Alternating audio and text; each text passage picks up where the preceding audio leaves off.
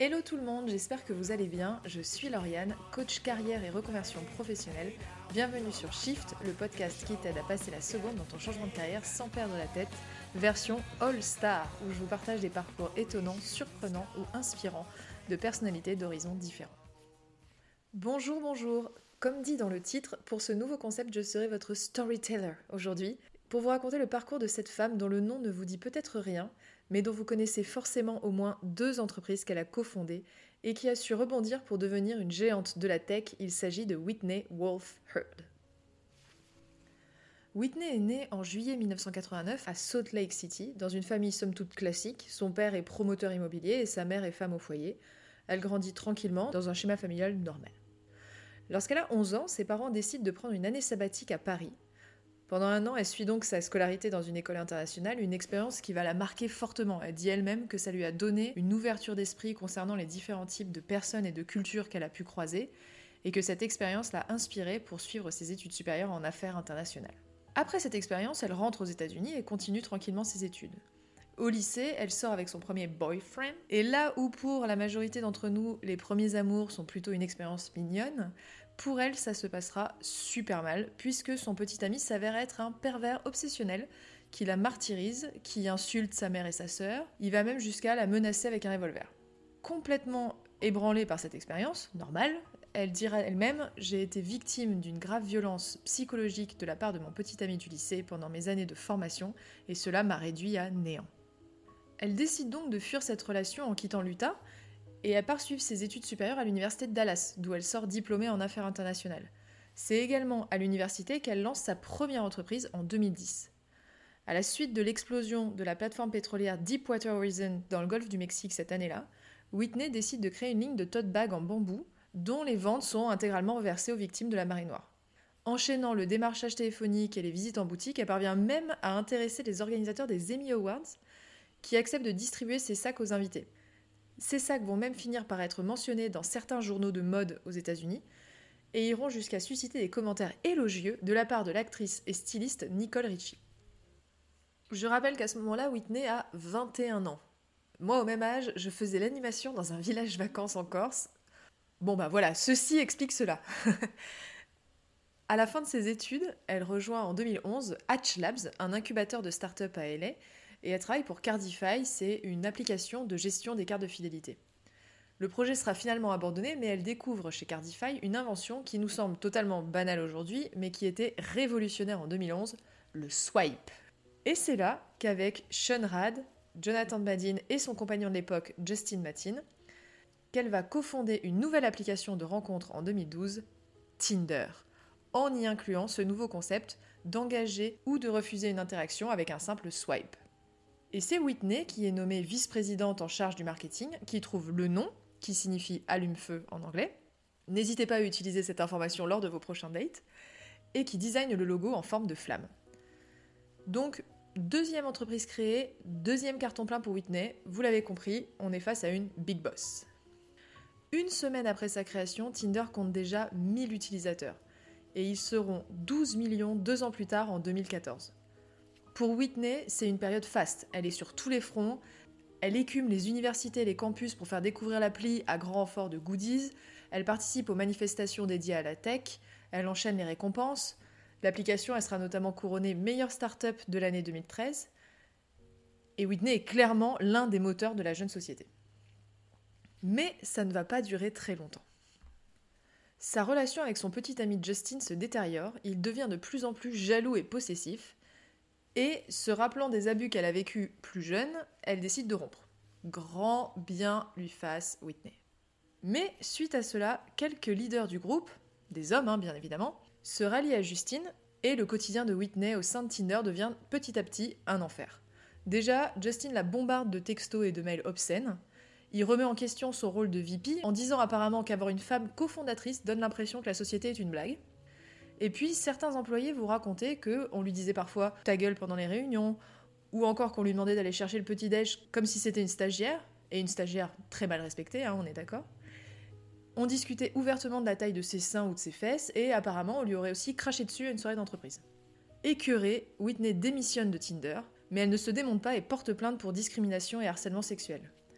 L'affaire est vite reprise dans la presse, qui révèle d'ailleurs certaines pratiques de ce style en vigueur de manière générale dans la tech, ce qui vaudra à Whitney de nombreux messages de soutien sur les réseaux sociaux, mais aussi, parce que c'est aussi ça Internet, de nombreuses injures. Tinder ne reconnaîtra jamais les accusations qui lui sont portées, mais finira par verser un million de dollars à Whitney en échange de l'arrêt de toute procédure. Après cela, Whitney se met en mode Revenge Girl, elle veut prouver à tout le monde que c'est elle qui est bien derrière le succès de Tinder et que si elle l'a fait une fois, elle peut le refaire une deuxième fois, mais en mieux. Elle souhaite créer une appli d'échange et de compliments entre femmes, mais entre-temps, elle reçoit un mail d'un homme, Andrei Andreev. Né en Russie en 1974, il a fondé en 2006 le site de rencontre Badou, une autre appli de rencontre. À 40 ans, il est devenu milliardaire et son appli compte plus de 200 millions d'inscrits dans le monde. Et Andrei pense que Whitney est la bonne personne pour l'aider à concrétiser une nouvelle idée qu'il a d'appli de rencontre bienveillante. Whitney accepte à condition que les femmes gardent le contrôle. André est d'accord. Après trois mois d'aller-retour entre Londres et les États-Unis à mettre en place le concept, en décembre 2014 sera lancée l'application que vous connaissez tous et toutes, Bumble. André possède 80% des parts et Whitney 20%. Et oui, c'est bien la même personne, et qui plus est une femme, qui se cache derrière deux des plus grandes applis de rencontre actuelles. Whitney utilise encore une fois son talent pour le marketing et le branding, c'est elle qui trouve le nom, qui signifie bourdonner ou bourdonnement, le logo en forme de nid d'abeille, le slogan Make the first move, qui veut dire faites le premier pas, et le principe de donner la main aux femmes pour engager les conversations. Elle embauche une dizaine de femmes au lancement, principalement des amis ou des anciennes connaissances de la fac pour lancer l'application, car en effet, suite aux incidents avec Tinder, c'était pas facile pour elle de recruter. Alors tout n'est pas rose au lancement, l'appli a beaucoup de bugs, le fait qu'elle lance sa boîte avec des copines, ça crée un peu de gossip, mais malgré tout, le succès est immédiat. Et souhaitant faire de Bumble plus qu'une simple appli de rencontre, elle lance l'année qui suit Bumble BFF pour les rencontres amicales et Bumble Bees pour les rencontres entre professionnels. Six mois après son lancement, l'appli compte 7 millions d'utilisateurs. Et là, pompon sur la Garonne, en 2017, Match Group, qui comprend Mythic, Match et Tinder, propose même de racheter Bumble, mais l'offre est rejetée. Là, on se dit super success story. Mais c'est pas fini. En 2018, elle reçoit des menaces via un site néo-nazi qui publie son nom et ses coordonnées sur leur site, ce qui la pousse à engager un garde du corps.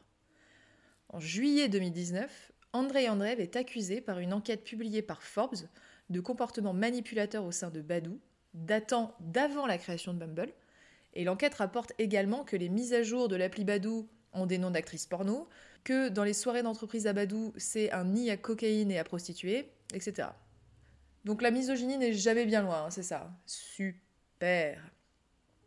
Bien qu'aucun comportement de ce type au sein de Bumble n'ait été remonté et que les événements rapportés dataient d'avant sa création, André finit par démissionner et ses parts de Badou et Bumble à Whitney en novembre 2019. Elle devient donc à 30 ans PDG du groupe. Whitney continue d'intégrer sa vision féministe dans le milieu de la tech. Elle développe une politique de contrôle des comportements abusifs sur l'appli, qui sera largement reprise par ses concurrents, à savoir bannir le partage de photos obscènes, de photos avec des armes, intégrer une vérification de profil, interdire les commentaires non sollicités sur l'apparence, la forme, la taille ou la santé d'une personne. Alors, ça peut nous paraître normal aujourd'hui, mais pour tous ceux qui ont utilisé Tinder il y a plus de 5 ans, je peux vous dire que c'était du grand n'importe quoi. Après, elle reste aussi réaliste au sujet de son impact. Elle dit elle-même Est-ce que je pense que si une femme fait le premier pas sur Bumble, nous allons résoudre tous les problèmes des femmes dans le monde? Non. Est-ce que je pense que c'est un bon premier pas pour recalibrer un système séculaire qui nous met tous en situation d'échec, hommes et femmes? Oui, parce qu'Internet a le méga pouvoir de modifier les comportements si vous l'utilisez pour le bien. Juste pour vous donner une idée, en 2020, Bumble a listé 880 000 incidents qui violent son code de conduite. Enfin, en février 2021, Whitney décide de faire entrer Bumble en bourse, ce qui fait d'elle la plus jeune milliardaire autodidacte à l'âge de 31 ans est la plus jeune femme à faire entrer une société au Nasdaq, avec une fortune estimée à 1,6 milliard de dollars. Dans son discours, elle rappelle, je cite, que L'importance pour une femme de faire le premier pas n'est pas exclusive au monde des rencontres, c'est un changement puissant donnant aux femmes confiance et contrôle. Et malgré son succès fulgurant, Whitney garde encore son syndrome de l'imposteur en ajoutant Un jour pareil, tout le monde fait la fête et moi je regarde par-dessus mon épaule et je me dis on doit faire bien plus. De jeune femme humiliée à milliardaire féministe de la tech, Whitney Wolf Heard a su rebondir en s'appuyant sur sa capacité à créer une image de marque puissante et à imposer ses valeurs. Plus qu'une appli de rencontre, Whitney nous vend un sentiment de contrôle et d'ordre dans un univers virtuel qui est parfois bien trop anarchique et montre l'impact de la résilience et l'importance de rester fidèle à soi-même pour créer la carrière qui nous correspond. C'est tout pour aujourd'hui, merci beaucoup de m'avoir écouté, j'espère que ce format vous a plu.